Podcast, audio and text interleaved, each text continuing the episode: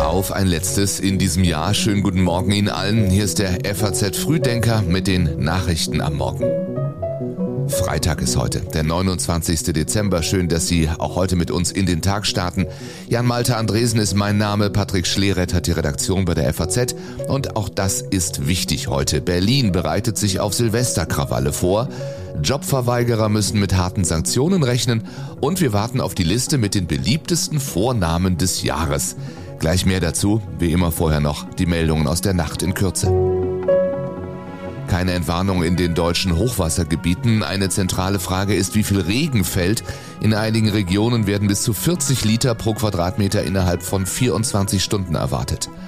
Donald Trump wird auch im US-Bundesstaat Maine von den Vorwahlen ausgeschlossen. Das hat die oberste Wahlbehörde entschieden, genauso wie vor einigen Wochen schon die im Bundesstaat Colorado. Der Grund ist Trumps Rolle beim Angriff auf das US-Kapitol. Und mit Ricardo Pietreczko ist nun auch der letzte deutsche Spieler bei der Darts-WM ausgeschieden. Damit endet der deutsche Höhenflug in London ernüchternd.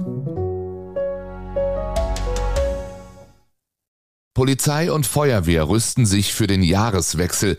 In Berlin mit dem bisher größten Polizeieinsatz. Bis zu 2500 Polizisten auf den Straßen und weitere 1000 in den Wachen sollen verhindern, dass es zu einer Situation wie zu Silvester vor einem Jahr kommt. Damals wurden zahlreiche Einsatzkräfte mit Raketen und Böllern angegriffen. Wenn man glaubt, naja, da wird mal so ein bisschen rumgepöbelt und das äh, steckt man eben weg. Äh, nein, 60 Prozent, circa 60 Prozent haben diese verbale Beleidigung äh, auch als belastend äh, empfunden. Sagt Thomas Witschurski vom Deutschen Feuerwehrverband.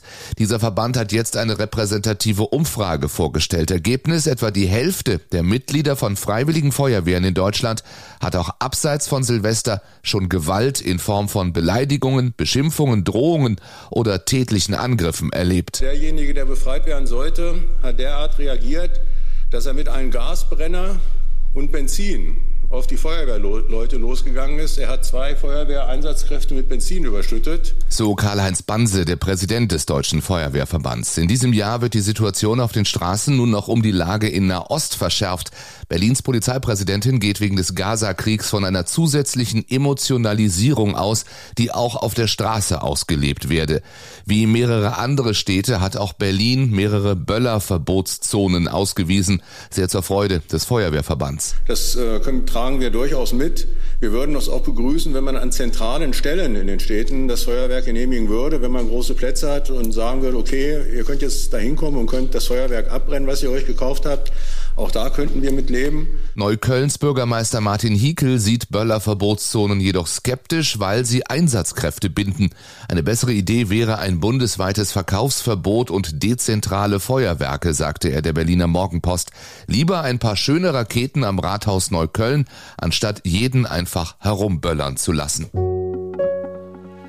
Auch heute bleiben viele Praxen geschlossen, denn viele Ärzte streiken. Sie fordern unter anderem ein Ende der Budgetierung. Sie wollen, dass gerade abgeschaffte Extra-Honorierungen wieder eingeführt werden und sie klagen über zu viel Belastung durch zu viel Bürokratie. Wir haben einen langen Atem, sagt der Vorsitzende des Virchow-Bundes. Bundesgesundheitsminister Karl Lauterbach kritisiert die Streiks im ZDF, sagte er. Die Forderung nach mehr Geld hatte ich nicht für begründet, außer in der Schweiz wird natürlich in Europa den Praxen nirgendwo so gut verdient wie in Deutschland. Daher die Spielräume für Honorarzuwächse, die sehe ich nicht. Aber die Forderung nach einer Entbürokratisierung der Praxen, die ist richtig und der kommen wir bekanntlich ja auch nach. Kritik an den Streiks kommt auch vom Spitzenverband der gesetzlichen Krankenversicherungen, dessen Sprecher Florian Lanz meint, hier werden Brückentage genutzt, die die Patientinnen und Patienten gerade bei diesem Hochstand an Atemwegserkrankungen dringend bräuchten. Und was man nicht vergessen darf, ab 1. Januar steigen die Honorare der Ärztinnen und Ärzte. Das heißt, zwei Milliarden Euro sind bereits als Zusatzhonorar vereinbart. Und die Chefin des Verbands Doris Pfeiffer sagte dem Redaktionsnetzwerk Deutschland, was Ärzte oder Apotheker mehr bekommen wollen, müssen die Supermarktkassiererin und der Lkw-Fahrer mit ihren Krankenkassenbeiträgen finanzieren. Im Januar dürfte der Streit weitergehen, wenn es zum Krisentreffen zwischen Lauterbach und der Ärzteschaft kommt. Gibt es härtere Sanktionen für Jobverweigerer? Bundesarbeitsminister Hubertus Heil plant das. Der Bild-Zeitung sagte er, es könne nicht sein, dass eine kleine Minderheit das ganze Bürgergeldsystem in Verruf bringe. Konkret bedeutet das, wer alle Angebote des Jobcenters ablehnt, soll für zwei Monate kein Bürgergeld bekommen. Nur die Wohnkosten werden dann noch vom Staat übernommen. Aktuell dürfen die Jobcenter maximal 30 Prozent des Bürgergelds kürzen. Vor vier Jahren hatte das Bundesverfassungsgericht Sanktionen gegen Hartz-IV-Bezieher teilweise für nichtig erklärt. Abzüge um 60 Prozent oder mehr seien unverhältnismäßig und mit dem Grundgesetz nicht vereinbar. Im Arbeitsministerium geht man jedoch davon aus, dass bei Totalverweigerern auch eine vollständige Streichung des Bürgergelds zulässig ist. Sozialverbände kritisieren die Pläne des Arbeitsministers. Ulrich Schneider vom Paritätischen Gesamtverband sagt der ARD, das sind Menschen, die sozial völlig überfordert sind. Das sind Menschen, die wirklich schicksalhaft verstrickt sind, häufig in Lebenssituationen, aus denen sie kaum rauskommen. Da jetzt mit einer Totalsanktion zu kommen, macht wirklich überhaupt keinen Sinn. Man treibt die Menschen ins Elend. Dennoch soll die neue Sanktion wohl schon bis kommenden Dienstag in der Regierung abgesegnet werden und dann so schnell wie möglich im neuen Jahr greifen, auch weil die Regelung zu dem Beitrag gehört, den das Ministerium zu den geplanten Einsparungen im Haushalt leisten soll. Zum Ende des Jahres nimmt die Debatte um eine Pflichtzeit in der Bundeswehr nochmal Fahrt auf. Die Wehrbeauftragte Eva Högel wünscht sich, dass diese Debatte, Zitat, entkrampft geführt wird. Denn die Truppe braucht Personal und die Sicherheitslage hat sich seit dem Angriff Russlands auf die Ukraine verändert. Laut Högel geht es um ein neues Konzept. Verteidigungsminister Boris Pistorius lässt Modelle einer Dienstpflicht prüfen. Im Gespräch ist das schwedische Modell, bei dem die Mitglieder eines Jahrgangs gemustert, aber nicht zwangsläufig zum Dienst eingezogen werden. Högel sagt dazu, es handle sich nicht wirklich um eine Wehrpflicht, sondern es werden diejenigen genommen, die geeignet sind und die wollen. Gegen eine Wiedereinführung wendet sich die FDP, aber auch die SPD-Vorsitzende Saskia Esken und der Grünen-Vorsitzende Omid Nuripur. Dass man äh, qualifiziertes, gutes Personal braucht, auch äh, bei den Fachleuten bei der Bundeswehr, ist richtig.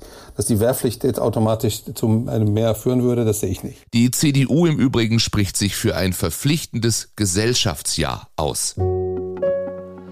Die beliebtesten Vornamen des Jahres stehen schon fest. Heute wird Namensforscher Knut Bielefeld das Geheimnis lüften und seine jährliche Statistik veröffentlichen. Er stößt damit in eine Lücke, denn eine offizielle Erhebung gibt es nicht.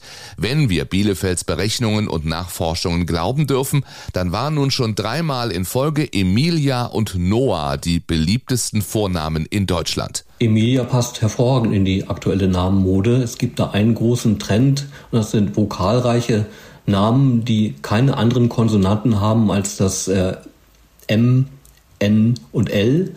Und äh, was auch sehr beliebt ist, ist der Hiat, also ein Vokalzusammenstoß, zwei Vokale, die in, zu verschiedenen Silben gehören. Ähm, äh, Großteil der Namen folgt diesem Muster und äh, Emilia ist da ja ein super Beispiel. Das sagte Namensforscher Bielefeld vor genau einem Jahr. Wird der Trend zu vokalreichen Namen also anhalten? Welche Rolle spielen seltene Namen, die von Influencern geprägt werden in diesem Jahr? Und welche Rolle spielt der Theo in 2023, wo doch letztes Jahr schon festzustellen war? Ein Aufsteiger unter den Topnamen ist der Jungname Theo. Der ist die letzten Jahre bestätigt an die Spitze gestiegen und ist jetzt schon auf Platz 6. Wir werden es erfahren, Sie auch, heute Mittag spätestens dann auch online auf faz.net. Zur Wahrheit gehört aber auch, die Gesellschaft für deutsche Sprache wirft dem Namensforscher eine unwissenschaftliche Arbeitsweise vor. Sie veröffentlicht eine eigene Liste der beliebtesten Vornamen, aber immer einige Wochen später als Knut Bielefeld. Und dann helfen wir Ihnen noch bei der Urlaubsplanung für 2024, denn da liegen die Feier- und Brückentage äußerst günstig, um mit wenig Urlaubstagen richtig viel frei zu bekommen. Zum Beispiel Ostern acht Urlaubstage nehmen, 16 Tage frei haben. Oder Weihnachten, da kommen Sie mit drei Urlaubstagen auf neun freie Tage. Und zum Tag der Arbeit lässt sich mit zwei Urlaubstagen ein fünftägiger Kurzurlaub realisieren. Diese und weitere Beispiele gibt's auch online. Den Link zum Artikel auf faz.net finden Sie wie alle anderen wie immer in den Show Notes. So, und das war's für dieses Jahr. Danke für Ihr Vertrauen, für Ihre Treue, Ihr Feedback. Wir freuen uns, wenn wir Ihnen auch 2024 dann morgen für morgen sagen können, was wichtig ist und was der Tag bringt hier im FAZ Frühdenker. Im Namen des ganzen Teams wünsche ich Ihnen ein schönes Silvesterwochenende, gutes Ausruhen dann am Neujahrstag. Und am 2. Januar morgens sind wir auch schon wieder zurück. Also, guten Rutsch, Prosit Neujahr, alles Gute für Sie.